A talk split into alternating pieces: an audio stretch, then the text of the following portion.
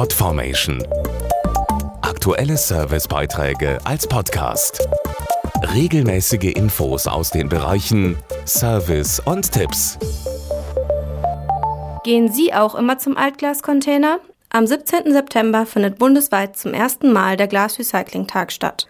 Er möchte zeigen, was es bringt, Altglas zu sammeln und auch darüber aufklären, wie wichtig es ist, richtig zu sortieren. Mehr dazu gibt's im Podcast. Glas ist zu 100 Prozent wiederverwertbar, aber nur, wenn es nach dem Sammeln am Altglascontainer richtig sortiert wird.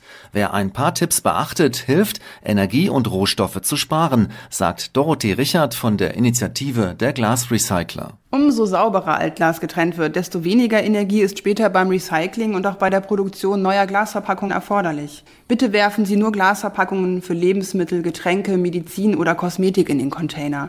Kaputte Trinkgläser oder Porzellan gehören dagegen in den Restmüll. Ganz wichtig ist es, nach Farben zu trennen. Alles, was sich nicht eindeutig zu weiß, braun oder grün Glas zuordnen lässt, gehört in den Grünglascontainer. Bei neuen Glasflaschen liegt der Recyclinganteil heute bei durchschnittlich 60 Prozent, bei grünen Flaschen teilweise sogar bei 90. Aber was passiert eigentlich mit dem Altglas im Container, nachdem der abgeholt wurde? Zuerst kommt das Altglas in eine Recyclinganlage, wo es sortiert und aufbereitet wird. Dann geht es weiter in die Glashütte, wo aus den Scherben neue Glasverpackungen entstehen.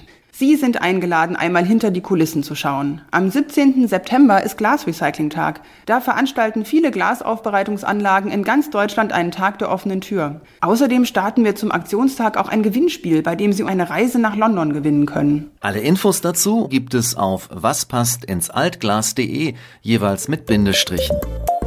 Podformation.de Aktuelle Servicebeiträge als Podcast.